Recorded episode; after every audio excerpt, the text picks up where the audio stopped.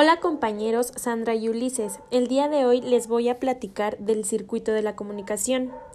Es el intercambio de información entre dos o más personas. Sus elementos son emisor, es aquel que transmite la información, receptor, aquel que recibe la información, código, conjunto, sistema de signos para codificar el mensaje, canal, elemento físico por donde el emisor transmite la información y el receptor capta, mensaje, información que el emisor transmite, contexto, circunstancias temporales que rodean el hecho.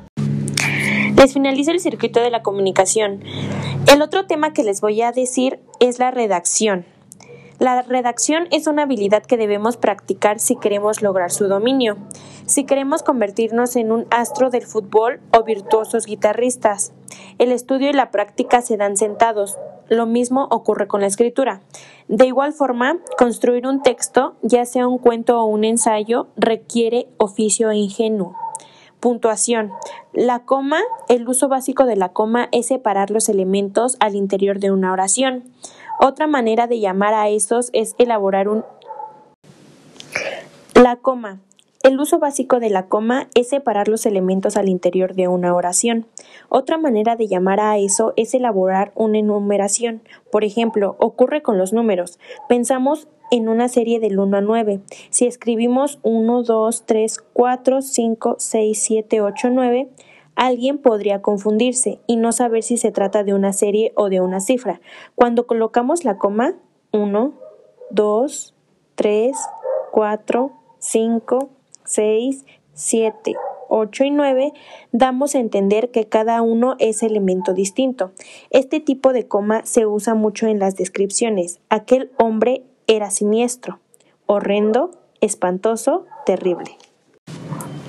Muy interesante lo que nos comentas, Jennifer. Yo les traigo tres temas totalmente distintos. Voy a comenzar por las funciones de la lengua.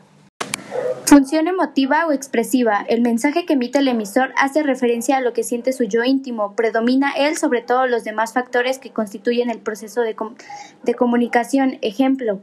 ¡Ay, qué dolor de cabeza! Función conativa o apelativa. En ella el receptor predomina sobre los otros factores de comunicación, pues la comunicación está centrada en la persona del tú, de quien se espera la realización de un acto o una respuesta. Ejemplo, Pedro, haga el favor de traer más café. Función referencial. El acto de comunicación está centrado en el contexto, o sea, en el tema o asunto del que se está haciendo referencia. Se utilizan oraciones declarativas, pueden ser afirmativas o negativas. Ejemplo, el hombre es animal racional. Función metalingüística. Se centra el código mismo de la lengua. Es el código el factor predominante. Ejemplo, Pedrito no sabe muchas palabras y le pregunta a su papá, ¿qué significa la palabra canalla? Función fática. Consiste en iniciar, interrumpir, continuar o finalizar la comunicación. Para este fin existen fórmulas de saludo, despedida, fórmulas que utilizan para interrumpir una conversación y luego continuarla. Función poética. Se utiliza preferentemente en la literatura. El acto de comunicación está centrado en el mensaje mismo, en su disposición, en la forma que éste se transmite. Entre los recursos expresivos utilizados están la rima, la, la alteración, entre otras. Ejemplos. Bien vestido, bien recibido. Otro tema que les traigo es la coma vocativa. Usamos la coma vocativa cuando llamamos a alguien. Por ejemplo, Luis, te hablan por teléfono.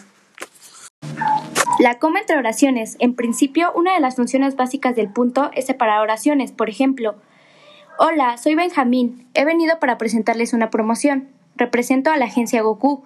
Traigo este producto para usted.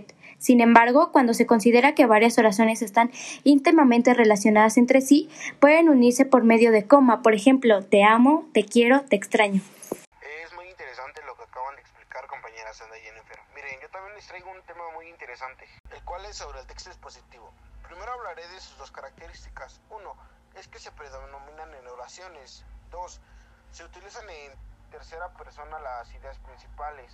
Tres, ese conjunto es formal, ya que se emplean una gran cantidad de términos técnicos. Cuatro, no se utilizan expresiones objetivas. Es un tema que mayormente utilizamos en el ámbito escolar. Muy interesante la conversación que acabamos de tener, compañeros, y todos los temas que tratamos. Espero tener este tipo de conversaciones más a menudo. Tienes razón, Sandra. Estas conversaciones son muy interesantes y retroalimentan tus conocimientos. Ulises, ¿tú qué opinas de la conversación que acabamos de tener? Y claro, compañeras, opino lo mismo que ustedes, ¿saben?